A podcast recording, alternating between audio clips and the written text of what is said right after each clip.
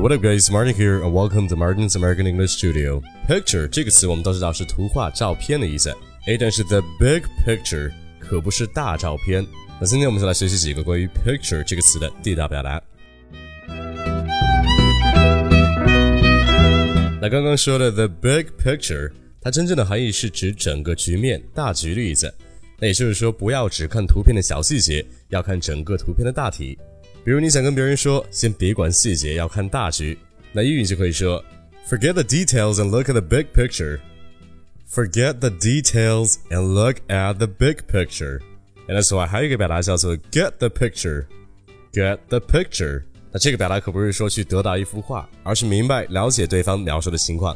那你想当对方跟你描述一个人、一件事的时候，那你的大脑里边肯定会形成一个大体的图像，对不对？所以说英文里面用 get the picture 来表达是十分形象贴切的。诶，比如说有些人讲话十分的言简意赅，不需要讲出事情的全部，就能让我们知道事情的大概。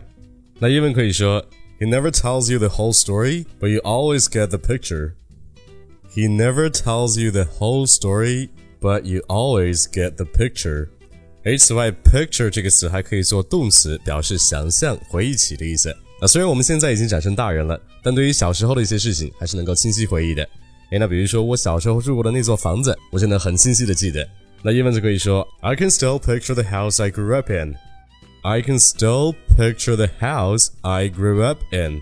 好了，通过今天的讲解，希望你对 picture 这个词的理解不再只停留于做名词表示照片、图片的意思了。它可以做动词表示想象、回忆起。那此外还有两个地道表达：the big picture, get the picture。还记得它们是什么意思吗？那如果你想听今天三个例句的详细单词发音讲解，那就赶紧来报名听力正一班，关注一下我的微信公众号“马丁鸟美语工作室”，来了解一下课程的详情吧。Alright, that's about it. Thanks for listening. Until next time, love you guys. Peace.